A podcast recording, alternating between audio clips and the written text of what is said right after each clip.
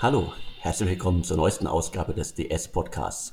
Ich spreche heute wieder mit äh, Sven Schmidt, Internetinvestor, Seriengründer, OMR Podcast Legende und derzeit im Ruhrgebiet mit Maschinensuper unterwegs. Hallo Sven. Moin Alex, vielen Dank. Wir starten direkt los. Wir haben auf unserer Liste äh, zwei schöne Exklusivmeldungen und äh, zwei Einordnungen zu aktuellen Themen.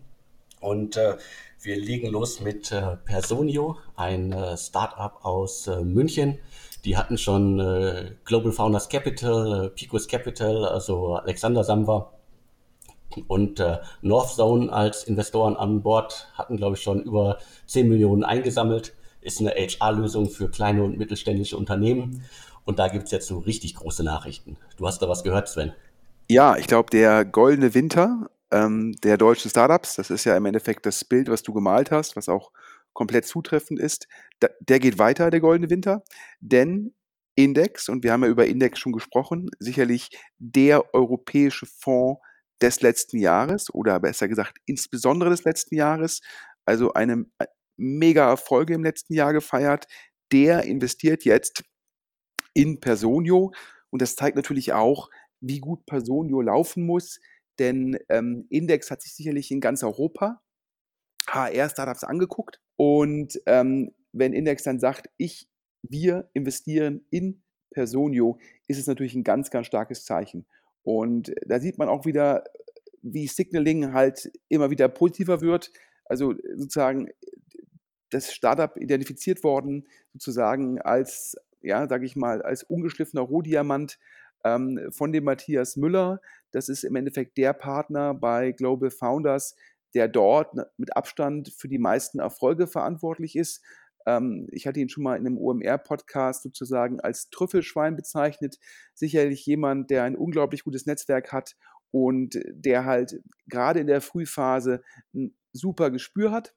Und dann ist danach gefolgt Michael Kötting, Ex sozusagen Kollege von mir bei Excel Partners, der in der Zwischenzeit Equity Partner bei Northzone ist.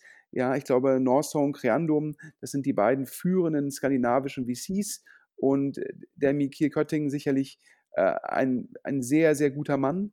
Und der hat dann damals schon eine sehr umkämpfte Runde sozusagen in Anführungsstrichen gewonnen ähm, gegen andere VCs, die damals diese Runde machen wollten. Und jetzt natürlich ähm, mit Index ähm, ein unglaubliches Zeichen der Stärke. Ich hatte eh schon sozusagen aus München in Anführungsstrichen im Flurfunk gehört, ähm, dass die Zahlen bei Personio äh, sehr gut aussehen müssen und auch der CEO und äh, Gründer, ähm, der, der Hanno, der referenziert äh, unglaublich stark. Ähm, da sagen immer alle wie es hieß, ja, ein äh, super charismatischer Gründer, der im Endeffekt dort mit, mit Volldampf sozusagen die Firma groß macht. Also daher ähm, Spitzennachrichten dafür, insbesondere wenn man bedenkt, dass ähm, Excel Partners sozusagen neben Index der führende europäische VC, ähm, der hatte, glaube ich, schon ähm, in eine konkurrierende Firma investiert. Ich glaube, äh, Payfit ist, ähm, war das Investment, was dort getätigt worden ist. Und deshalb ist, hatte Index letztendlich die freie Wahl, weil Excel kann in keine weitere Firma in dem Segment investieren, weil sie an Payfit im gewissen Rahmen gebunden sind.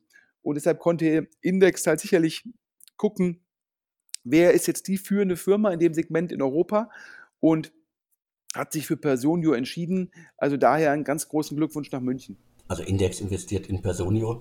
Äh, können wir was zur Summe sagen? Können wir spekulieren? Also 10 Millionen in der letzten Runde. Das wird dann wahrscheinlich diesmal auch in einer ähnlichen Größenordnung gewesen sein. Ja, also mein Verständnis äh, über die letzte Runde waren, glaube ich, so gute 30 Millionen Post. Ähm, dementsprechend äh, gegeben, dass Personio sich sehr gut entwickeln muss. Aber da bin ich jetzt hier rein am Spekulieren. Mir liegen da leider Gottes keine detaillierten Zahlen vor. Ich würde tippen, dass die, dass die Pre-Money äh, sicherlich so um die 60 Millionen plus Euro gewesen sein wird und dass sicherlich die Runde ja, bis zu 20 Millionen gewesen, parallel gewesen sein wird. Das heißt, ja, also äh, die sogenannte Post-Money-Valuation sicherlich jetzt mindestens 80 Millionen Euro und ähm, das jetzt auch genügend sozusagen äh, Geld, um weiter aggressiv zu wachsen. Ähm, das Gute in dem Modell ist es ja, dass wenn ich mal im Endeffekt einen Partner sozusagen eine, eine, eine Firma akquiriere, ja, und die einmal das ganze HR-Wesen auf meine Software umgestellt hat, dann ist der Churn natürlich extrem gering. Das heißt, dann habe ich halt einen sehr, sehr hohen Kundenwert dadurch, dass die Kundendauer sehr, sehr groß ist. Ähm, ich glaube, den einzigen Churn, den man in, in dem Segment sieht, ist es, wenn Firmen sehr schnell noch größer werden und irgendwann sagen, ich brauche keine HR-Software mehr für eine KMU-Firma, also kleiner mittelständlich, sondern ich brauche eine HR-Software, die noch mehr kann. Das ist eigentlich der einzige Grund, warum solche Firmen dann auch mal Kunden verlieren. Und äh, dementsprechend kann ich halt, wenn ich jetzt so viel Kapital aufnehme, relativ aggressiv in die Kundengewinnung investieren, weil ich halt weiß, dass das über die Zeit zurückgespielt wird. Okay, das klingt nach einem guten Deal für Index, klingt nach einer äh, Spitzenmeldung für den Startup-Standort äh, München und wir bleiben dran. Ja, und diesmal Exklusivmitteilung von dir ähm, zu Zeitgold. Leg los. Genau, äh, Zeitgold, Berliner Unternehmen. Äh, grob gesagt, äh, sie wollen das äh, Finanzwesen von Unternehmen, mein Lieblingswort, revolutionieren. Also sie kümmern sich um die Buchhaltung, so ein bisschen Automatisierung, äh, äh, künstliche Intelligenz. Sie sorgen dafür, dass ähm, das Ganze halt äh, vereinfacht mit äh, den digitalen Belegen zusammengeführt wird und ans, äh, an den Steuerberater äh, weitergereicht wird. Die haben äh, von Battery und äh, Holzbrink äh, schon äh, 10 Millionen bekommen. Insgesamt glaube ich schon fast 15 Millionen Euro haben sie eingesammelt. Und da kann man gerade äh, nachlesen, also jeder kann schon nachschauen, im Handelsregister ist es sichtbar. Äh, ähm, äh, Saban äh, Ventures, das äh, Investmentvehikel von Heim, äh, sagen wir ruhig Heim Saban, wie man ihn in Deutschland immer nennt, hat investiert. Wir haben sich äh, 4% am Unternehmen gesichert. Wir können auch über die Summe und die Bewertung nur spekulieren. Verschiedene Branchenbeobachter habe ich auch schon gefragt zu der Sache. Ähm, nach Battery und Holzbring ist ähm, äh, Saban Ventures vielleicht nicht so das, der große Wurf, aber es ist zumindest mal irgendwie ein, es klingt zumindest nach einem prominenten Namen. Ja, ich glaube, letztendlich ähm, ob es nun Zeitgold ist, ja, oder ob es auch Smack ist, wo Sherry investiert ist. Ähm, ich glaube, die Idee zu sagen, ich automatisiere, digitalisiere Buchhaltung beziehungsweise vorbereitende Buchhaltung, das macht extrem viel Sinn. Das heißt, wir reden hier ja auch über ja, einen sehr großen adressierbaren Markt. Allerdings ist es natürlich sehr viel Ablösegeschäft. Das heißt, ich muss halt gucken, dass ich Kunden ja von Steuerberatern oder auch von internen Ressourcen, ja, wo es dann einen internen Buchhalter gibt oder Buchhalterin oder Controller, im Endeffekt loseise und dann auf meine Plattform ziehe. Ähm, und das natürlich verbunden damit, dass ich natürlich, wenn ich alle Rechnungen und meine Buchhaltung komplett an so ein Startup gebe, natürlich auch noch solche Fragestellungen habe wie äh, Vertrauensthemen, ähm, ja, Vertraulichkeit und so weiter. Und generell ist es immer schwieriger, als Startup zu wachsen, wenn es sich nicht um eine grüne Wiese handelt, sondern wenn ich halt gucken muss, dass ich Kunden zum Wechseln bekomme. Und das ist mein Verständnis, dass darunter insbesondere SMAC ähm, sozusagen trotz eines ebenso Top-Teams ähm, ja, in der Vergangenheit ein bisschen gelitten hat. Und meine persönliche These wäre, das hast du ja gerade eben schon erläutert, dass wenn man bedenkt, dass mit Holzbrink und Battery, ja, also Battery ein sehr guter US-Investor, Holzbrink sicherlich einer der Top-Investoren in Deutschland. Wenn die das bisher finanziert haben und jetzt kommt Heinzer Bahn Ventures, äh, sicherlich Heinzer Bahn im Medienumfeld, ja, äh, würde man sagen, ist er sicherlich ein, ein Value-Add-Investor, weil er sich natürlich da pro 7 Sat 1 in den USA unglaubliche Erfolge hervorragend auskennt. Warum jetzt Heinzer Bahn Ventures unbedingt in einem, ja, sage ich mal, KMU, Enterprise, Software as a Service, äh, Startup so, so viel Kompetenz hat, ja, das fällt mir jetzt schwer zu beurteilen.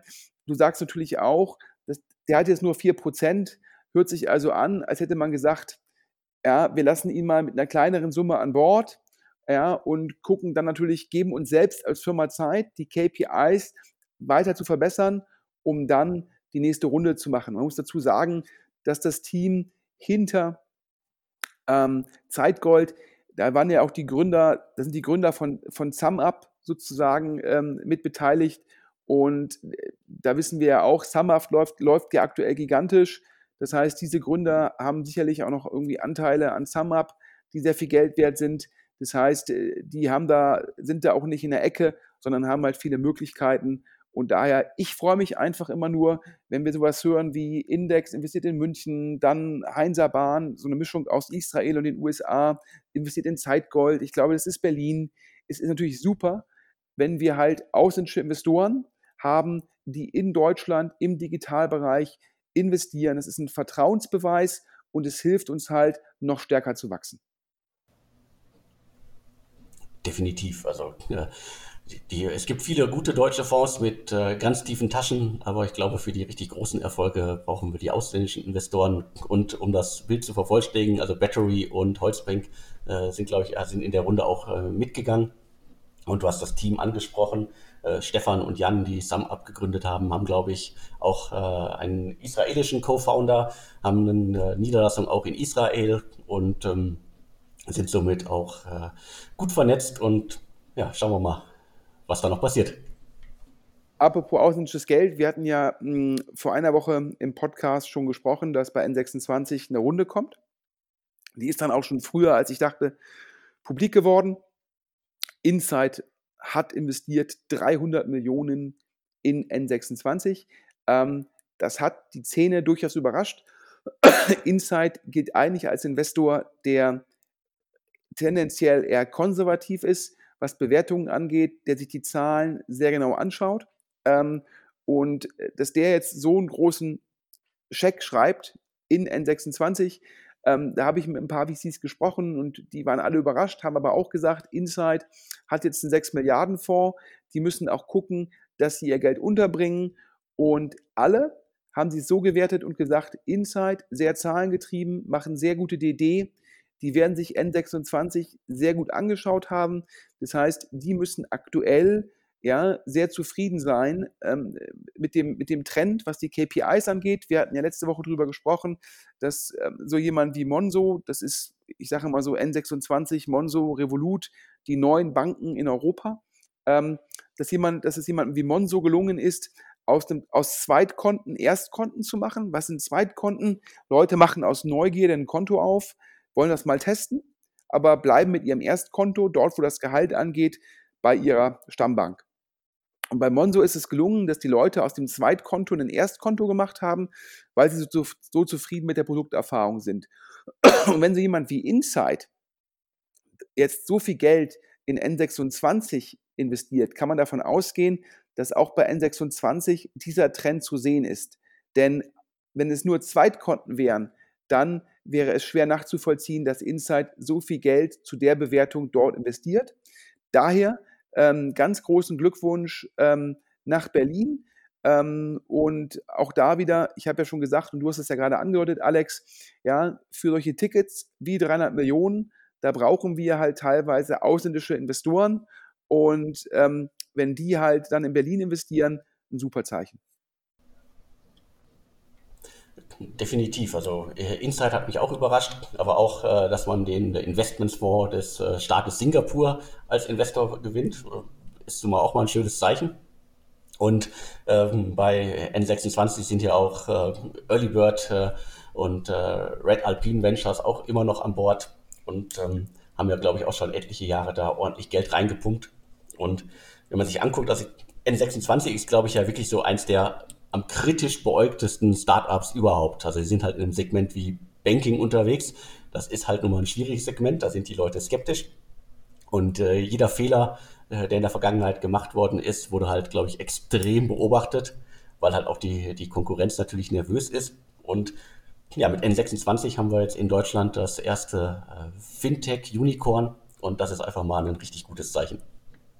Absolut. Also daher, ähm, ja, würde ich sagen, kommen wir zur letzten Nachricht. Heute, diese Woche, ein sehr kompakter Podcast. Liegt auch zum Teil daran, dass ja viele VCs ähm, letztendlich die beiden Wochen über Weihnachten und Neujahr ja noch ähm, ein bisschen ruhiger gemacht haben und jetzt erst wieder sozusagen äh, hart im Office bei der Arbeit sind und äh, wir hoffen, dass dann die nächsten Wochen wieder mehr neue Nachrichten kommen.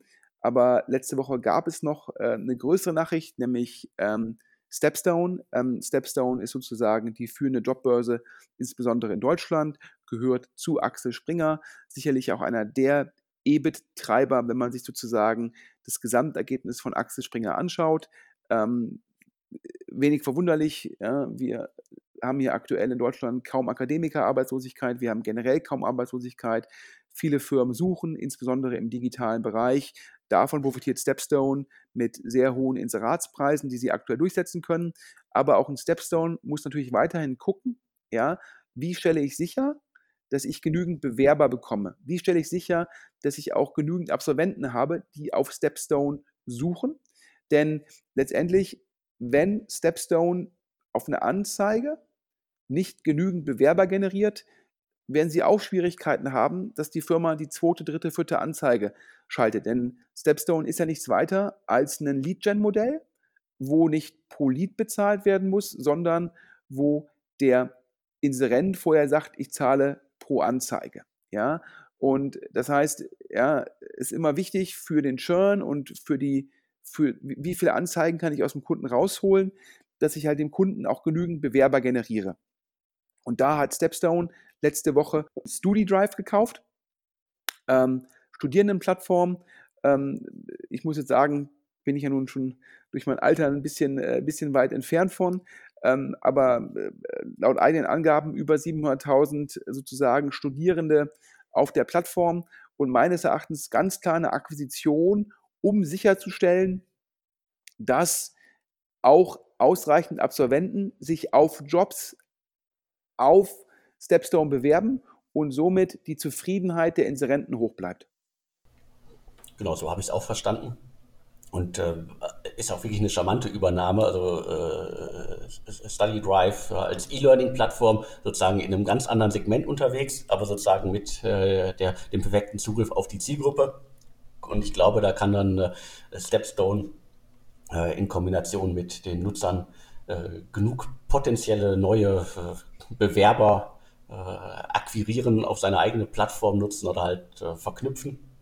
Und das Spannende daran ist, äh, Unternehmen ist ursprünglich mal in, äh, in Köln gegründet worden, dann äh, über, glaube ich, äh, auch den Springer Accelerator nach Berlin gekommen. Äh, glaube ich mittlerweile in Berlin daheim, aber immer noch mit äh, tiefen Wurzeln in Köln und somit auch indirekt eine gute Nachricht für die Kölner Szene. Apropos Springer Accelerator, ja, auch N26 war da meines Wissens drin. Das heißt also, ähm, für Springer jetzt ähm, durchaus Erfolge. Und ja, also insgesamt glaube ich, ähm, ja, spannende Nachrichten ähm, für Springer letzte Woche damit. Ja, ich glaube, das war der kompakte Podcast. Äh, Nochmal eine Zusammenfassung. Ja, Index, super Nachrichten, investiert in Personio. Heinz Bahn investiert in Sidegold, auch gute Nachrichten. Und dann natürlich die beiden Nachrichten der Woche. Die Finanzierungsrunde der Woche war natürlich die N26-Runde mit 300 Millionen. Und sozusagen einer der Exits der Woche war sicherlich die StudiDrive-Übernahme ähm, durch, durch Stepstone. Ja, und diesmal sind wir noch nicht mal auf einem halben Inlandsflug. Ähm, aber dennoch wünschen wir allen äh, Hörern einen guten Start in die Woche. Und Alex, wer Informationen hat, kann sich jederzeit bei dir melden unter podcast.deutschestartups.de, oder? Genau, wer Hintergrundinfos hat, äh, wer exklusive Neuigkeiten hat oder wer Werbung im Podcast schalten möchte, schreibt an äh, podcast.deutsche-startups.de. Und damit war es das für die Woche. Kurz, knapp, aber prägnant. Ja, vielen Dank, Sven. Danke, Alex. Bis dann. Tschüss. Und tschüss.